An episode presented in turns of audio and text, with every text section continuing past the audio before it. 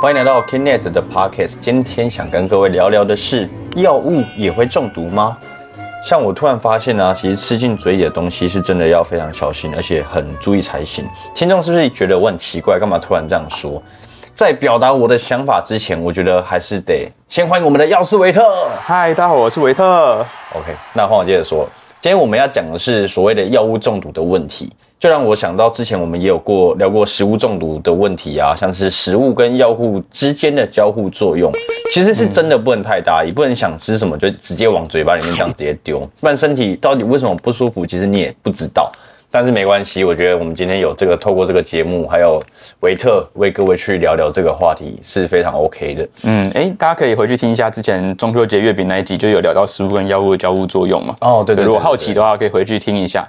对，没错不，过今天我们可能就针对药物的问题来来细聊了。可以可以，所以今天这个应该会非常的非常有干货，是这样讲吗？哎，我觉得应该还好，哦哦，应该还好，因为其实大部分东西大家应该可能都耳闻过耳闻过。嗯，啊，行行行，OK。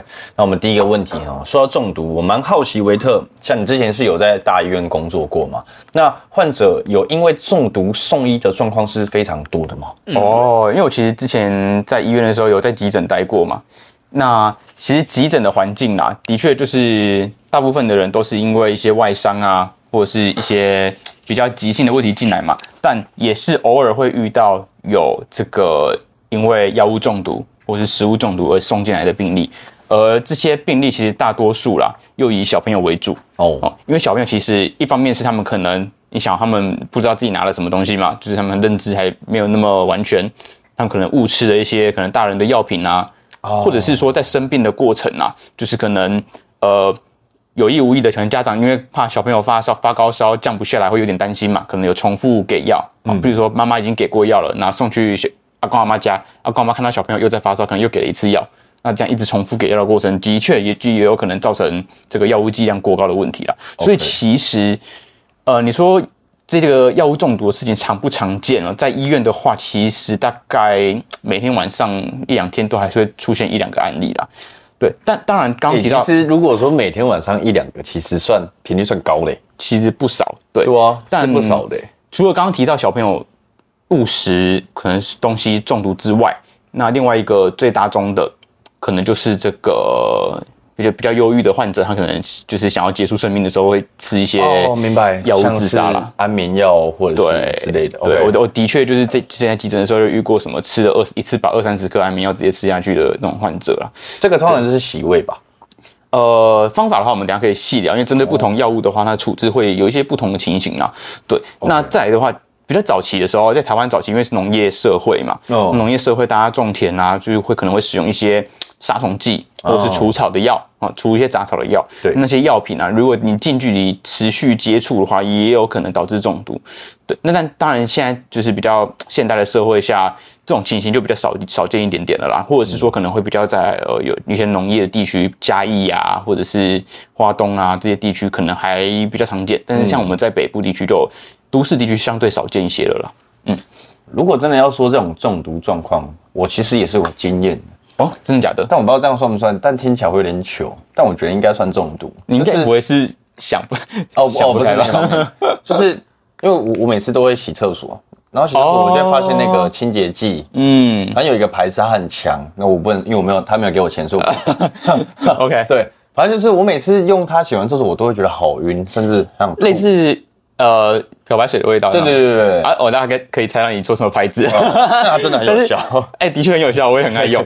哎，蓝色盖子的吗？对，对对对，反正我大概知道是哪一个。对好，我那个算是一个药物中毒吗？呃，其实比较常遇到的会是那种用盐酸消毒的人，盐酸它就是在浴室清洁上也是蛮蛮有效的一个东西啦。嗯，那它撒下去之后，它会应该会挥发嘛，挥发之后，它那个气体吸入到你肺部之后，的确会造成你可能有点晕晕晕的问题。哦对，但是那种通常啦。不至于到会致命的危险，就是你出来缓解一下，然后呼吸新鲜空气一，下，其实应该大部分都会缓解啦，除非你真的吸入太多，那可能会有对肺部造成伤害。嗯，但是这种其实倒是没有那么常见。OK，对，那再来就是说，诶，刚好谈到这些患者进入呃，就是中毒的患者进入医院之后，有哪些可以医院可以帮忙对对怎么处理嘛？那其实我们有几个面向可以去协助患者摆脱这个中毒的问题啦。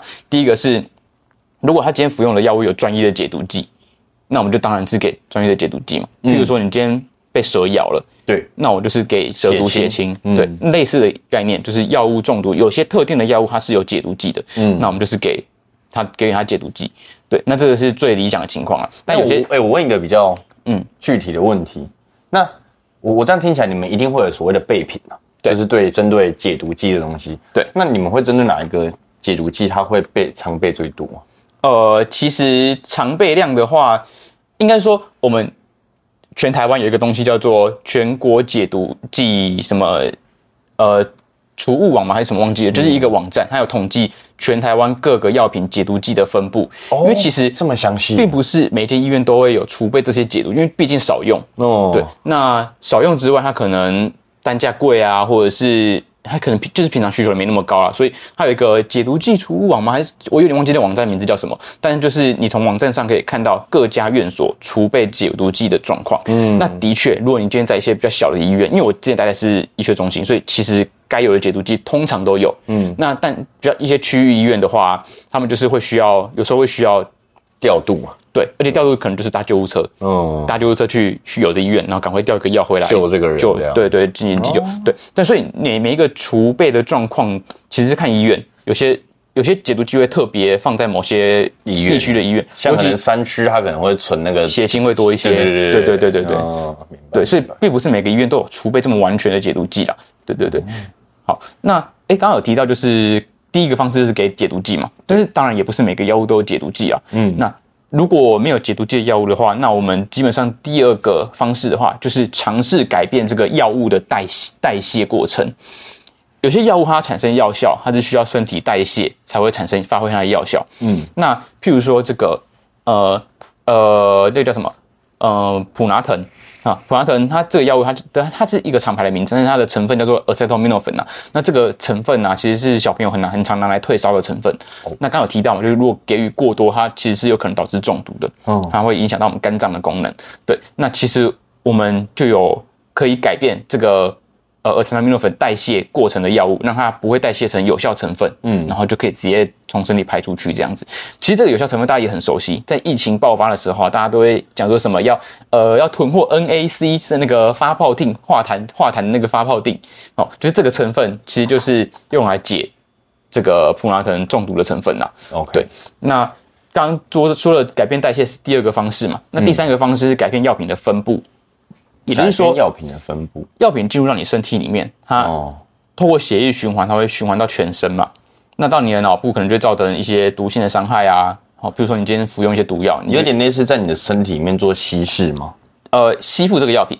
哦有一些特别的疗法，譬如说在你的血管里面打入一些脂质的药，脂质的吸附剂，嗯，好，它就可以吸附一些脂溶性的药物。哦，那在对特定的药脂溶性药物就就有可能会有所帮助。也就是说，我先把你药品做吸附了，嗯，让你不要去作用在全身的组织哦，细胞这样子就可以减少对身体的伤害。那最后一个方式啊，就是加强药品的排出。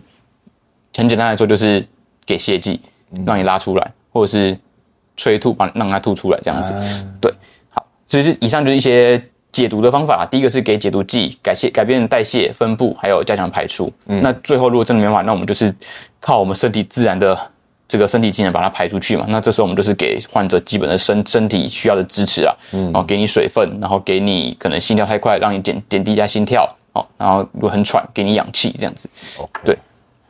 那如果我说像我们家中有些东西，就是很怕小朋友误食，有哪些东西是你觉得特别要提醒各位观众朋友的？哦，其实呃，可能被误食的东西真的是种类很多，只要那种小小的东西都很很有可能被吃下去像我就承认，我小时候吞过弹珠啊。哦，我妈说她看到我整个吓歪，她说我整个大概是国小一二年级，然后我整个脸是惨白的状态。你可能噎到吧？对啊，对，那因为小朋友那就是小时候会处于一个口腔期啦，就是一个生长过程的阶段，就大概零到十八岁、十八个月的时候，就是我们所谓的口腔期。那在这个过程呢、就是小朋友他会透过口腔的活动哦，去吃各种东西呀、那或者洗手手指头啊，会来到来达到这个生理的满足感，对，他会产比较有满足感，然后有安全感这样子。那再加上小朋友对东西可能就是比较有好奇心，所以他们就很容易去尝试吃吃看各个东西嘛。所以呃，民众在家里的时候啊，那些细小的物品，譬如说纽扣啊、电池，哦，尤其那种圆形状、纽扣状那种电池哦对然后还有一些红豆、绿豆、花生、回纹针啊这些小物品都要收好了。嗯，对。那再来就是说，因为有些药品它其实会做成糖衣的成糖衣的外表，嗯，好，因为为了避免药品的苦味造成民众的反感嘛，所以它在外面就是用了一个糖衣做包覆。那这种药品啊，哎，小朋友吃起来甜甜的，嗯，那以为是糖果，就有可能误食啊。所以在厨放药品的时候啊，其实最好的方式就是尽量可以放在有安全锁扣的抽屉里面，让小朋友不会直接去拿取到。哦，然后再就是说，呃，大人在服药的时候，尽可能避免让小朋友直接看到你这个服药动作，因为他其实会去模仿大人的行为。哎，他看到你在吃药，哎，所以他就觉得哦，这个东西是可以吃的，嗯，所以他就可能会因为这样子误食药品啊。哎，小朋友模仿能力是真的很强。对，然后或者是有访客到家里的时候，他们不是有时候哎随手就把包包放在可能你家里的客厅的桌上或椅子上吗？那其实这个也都是蛮危险的行为，小朋友就去翻那些包包嘛。那如果里面有药品，甚至小小的东西的话，也都是有可能让小朋友造成误食的问题啦。嗯嗯，对，那确实。那如果小朋友真的是不小心误食到药物，我第一时间要怎么做？我是指，就是也许当下，我我做个比喻好了，比如说我在外地，我在台东的民宿，哦，对不对？就是我离医院是有有一段距离的，嗯，对，那怎么办？好，那这个话分两个情况，第一个是像你刚刚提到的，你小时候吃弹珠噎到的问题啊。如果今天他是已经噎到的话，那我们有透可以透过一些方法想办法让这个噎到的状况赶快排除。第一个的话就是，呃，如果针对一岁以下的小朋友，就是新生儿的部分的话，你可以透过这个拍背压胸法来帮助排除这个异物。那拍背压胸，它其实是有一个特殊的姿势，基本上是把小朋友就是放在你的手臂上面，然后让他稍微呈脸部朝下往下倾斜的这个姿势啊，然后去拍他的背，那让他就是有这个咳嗽动作可以让他排出来。OK，那压胸的话就是把小朋友反过来，那一样是头朝下。然后去按压他的胸部，然后呃，一样让他尝试把这个异物吐出来，这样子。对，大家如果不清楚这个姿势，可以去上网搜寻拍背压胸法，应该可以就可以看到相关的图片跟姿势了。总而言之，要让小朋友呈现一个斜三角三十度斜角三十头朝下，对对对，头朝下。然后正正面的话就是压胸，背面的话就是拍背。好，那如果是一岁以上的小朋友的话，那就是更我们更熟悉的方法，就是利用哈姆立克法做急救。哈姆立克法就是叫让这个小朋友站着。然后我们的双手，一手握拳，一手包住那个拳头，嗯，然后把手放在肚脐的地方，然后往里面压。但当然，这个力道要控制。对对对，小朋友的话，深度就可以不用到这么深，但是呃，要足以让他做这个呕吐的反射了。嗯，对，那他就可能透过这个压力，可以帮助这个异物排出。嗯，那这个是堵塞的情况。那如果今天不是堵塞的情况，是他已经吃下去了，哦，你可能怀疑说，哎，我桌上药怎么少了一颗？啊，你怀疑小朋友把它吃下去的话，哦，那这个时候啊，一般人可能会觉得哇，赶快催吐，赶快催吐，对不对？但其实，在医学上是不太建议做催吐的啦。第一个是催吐的话，有可能增加小朋友吸入性肺炎的风险，也就是你在吐出来的过程，胃酸可能烧到他的食道嘛？呃，就是因为食道跟气管其实都是有开口，开在嘴巴都是有开口的嘛。你如果吐出来，那那个呕吐物不小心进入到你的气管的话，那气管有可能会发炎，甚至导致感染的情形。那就有可能并发吸入性肺炎的风险，对，所以其实并不并不建议直接帮小朋友做催吐。那第二个的问题是，如果你今天不确定小朋友到底吃了什么东西的时候，如果他是吃了强酸强碱的东西，那你再从嘴巴吐出来，就是再度伤害，对，对你的食道造成二次伤害的问题。所以最好的方式的话，其实是携带你怀疑他误食药物的包装，好空包装啊，或者是药药品的整个排装这样药外盒，然后带到医院。然后跟医生说，哎，小朋友可能误食了哪一种类的药物，然后他误食的时间为何？那医生可能就会针对这个误食药物，看看有没有专业的解毒剂啊，或者是可以有更好的处置方式。就算要催吐到医院来做催吐，也是比较安全的啦。啊，那倒是对。OK，那我们其实，在电视上也看过很多电视剧的剧嘛嘛，或者是电影里面都会演到一些可能误食药物，或者是像你刚刚有提到，就是有些人可能想不开，会吞了一堆安眠药。对，那。到底所谓的洗胃的过程是什么？哦，其实洗胃只是方法之一。那在就是要帮助药物排除的话，其实有很多做法。第一个是催吐啊，催吐催不出来，那我们可能要要进去洗胃。那洗胃或者是有些情况下，其实不需要做到这么侵入性的治疗，就可能给患者吃活性炭就可以了。活性炭，哎，大家应该都蛮呃，都对这个名词蛮熟悉的，有一些活性炭口罩啊，然后活性炭的。呃，空气清净机什么之类的，对。那为什么它都会用在这个好像可以吸附脏污的东西上？因为活性炭主要它就是它分子小小的，可是它有很大的接触面积，所以它可以有很强的药品吸附能力。对，所以当你就是服用这活性炭的时候，如果你的药物还在胃里面的话，哦，你服用这个活性炭就可以把这个药物做吸附。那你吸附药物之后，就可以减少药品做吸收嘛，那就直接从最后从粪便排出出来了。对，这就是为什么空气清净机里面的滤网都会是活性炭的原因。对对，它就是有很好的吸附作用。对，那我可以买得到活性炭吗？活性炭它其实是属于药品哦，对，所以呃，基本上是医院才会有这个东西啦。对对对，那再来的话就是如果哎，就是刚刚说的洗胃、活性炭、催吐等等方式都不可行的话，甚至有时候会需要做到肠道的灌洗，就是灌肠。好，那再来的话就是使用泻剂帮忙排除这样子，对，但是也不是每一个情况都适合使用洗胃来做处理啦。譬如说你今天是使用碳酸碳酸类的药物，像呃碳酸类药物最特别就是泡泡病，对，它就是会有产生气泡嘛，那一样就是可能会比较容易导致吸入性肺炎，因为它就是到你的嘴巴之后可能会产生各种气体啊，或者是比较容易呛到啊。那这个时候我们其实不太会选择洗胃的方式啦。那再就是一样，就是有腐蚀性的药物就不会做洗胃。那再最后一个就是，如果你今天已经肠胃道都已经出血了，那这样子的话，可能也不适合做洗胃的动作了。嗯，对，因为你可能那个洗胃可能都会渗透到你的其他腹腹腔的器官里面去了。对对对，所以该做什么处置，可能还是要到医院做评估会比较适合。嗯。那撇除药物中毒啊，还有另外一个还蛮常见的家庭中毒的问题，就是所谓的像是我们接下来要踏入的是秋天季节嘛。对。那相对的一定会遇到一个问题，就是门窗紧闭，结果在泡热水澡，那是不是没有通风就会造成一氧化碳浓度中毒？嗯，像那个这个这种新闻其实不是个新闻，蛮常见的啊。你看，像好像每年冬天都会发生。对。对啊，像我记得以前就有一个学长也是。就是这样离开的，就是在高中念书的时候，真的假的？就这种社会案例一直来在身边也没少过。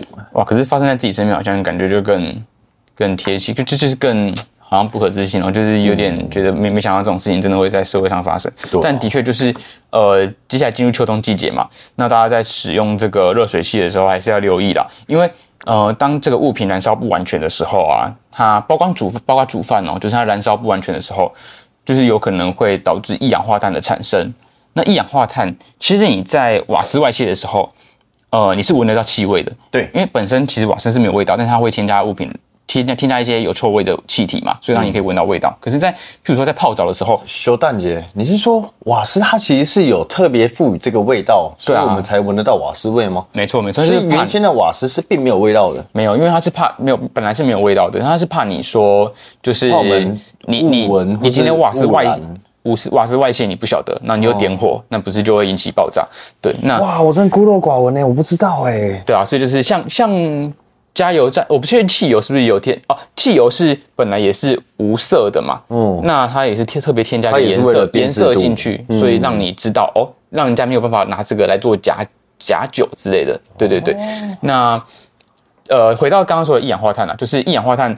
哎，你如果今天是瓦斯外泄，你闻到气味，你你知道瓦斯在外泄，但是一氧化碳它是无色无味，所以你今天在热水器在燃烧的时候，哎，你又在泡澡，你其实闻不到那个味道，那你可能就慢慢慢慢觉得头昏昏，然后就晕过去了。嗯，对，所以其实呃，就是大家要留意啊，就是这个一氧化碳呢，它的结合力比氧气。在在血红素就红血球的亲和力比氧气高个两百到两百五十倍，所以当你有一氧化碳产生的时候啊，这个红血球它会优先吸带一氧化碳。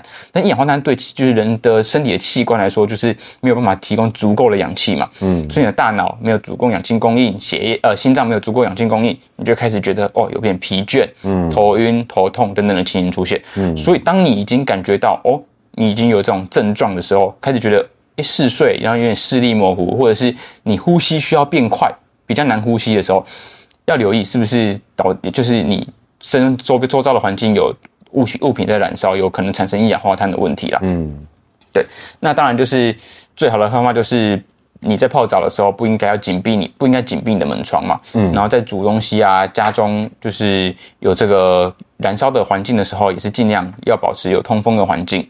好，然后热水器的话，最好还是要安装在室外了。嗯，那如果可以的话，你也可以使用这种电热水器或太阳能热水器，就不会用老瓦斯燃烧的方式嘛，就也可以避免这个一氧化碳中毒的问题发生。嗯嗯，对。就诶，我印象中一氧化碳中毒离开是会皮肤呈现粉红色，对不对？对，因为它就是你氧气吸带不足了导致的一个颜色。对，那再来的话就是，如果你今天已经发发现，哎，你家庭有成员好像疑似一氧化碳中毒了，哦，那当然就是赶快先把这个门窗打开嘛，保持通风。那或者是把它带到空旷的地方去，让它比较能够呼吸到自然的足够的空气，这样子。在这个状况之下，我是可以立刻去做一个 CPR 吗？呃，其实你要 CPR 这件事情啊，是要在呃没有呼吸心跳的情况下去做了。就是你有它还有呼吸心跳，其实你是不需要做 CPR 的。哦。对，其实你只要带它到一个有足够氧气的地方就 OK 了。哦。对，但是如果他已经当然已经停止呼吸心跳了，就赶快给他。那当然是要做 CPR。对，那就是你带他到空旷的环境下之后，如果他的这个头昏昏的情形没有改善的话，那当然要赶快送到医院。因为我们也不能排除说，哎，其实是可能是其他疾病所造成的。比如说之前可能，哎，就是小鬼什么过世的时候，不是就是什么玻璃嘛，主动脉玻璃这种，就是其他。当然，主动脉玻璃是更危危机的情况，你应该马上就会发现，应该马上就会有有明显的病史。对，但就是你不能排除有其他疾病嘛，所以就是送医还是安全的选择。对，但当然，如果到空旷处，哎，慢慢慢慢缓解，那可能就是的确是这个一氧化碳造成的了。那你就是要尝试去改变你家里的环境了。维持家里的通风啊，保持这个空气流通，这样子。了解哇，我觉得今天这这个这集是有学到东西的。对，其实我觉得接下来季节啊，普罗大众真的大家要去有所谓的这方面的知识的摄取，就是因为你不知道你什么时候会遇到这样的问题，但如果尽管不是你自己遇到，如果你身边有人遇到，你是可以去做救的这个动作。没错，没错。但其实当然，如果是药物中毒的话，你不知道发当下要怎么处理，最好的方法就是赶快打救护车，对对，送医院啊。对，没错没错。感谢今天维特跟各位的分享，那我们期待下一集吧。谢谢大家今天的收听，拜拜，拜拜。感谢各位听众的收听，未来还会持续更新更多的健康知识，可以点击资讯栏的连接到 Kinet 的官方网站，里面有更详细的健康内容及新闻，或是到我们的脸书、IG、TikTok follow 我们，不要错过各种活动内容喽，拜拜。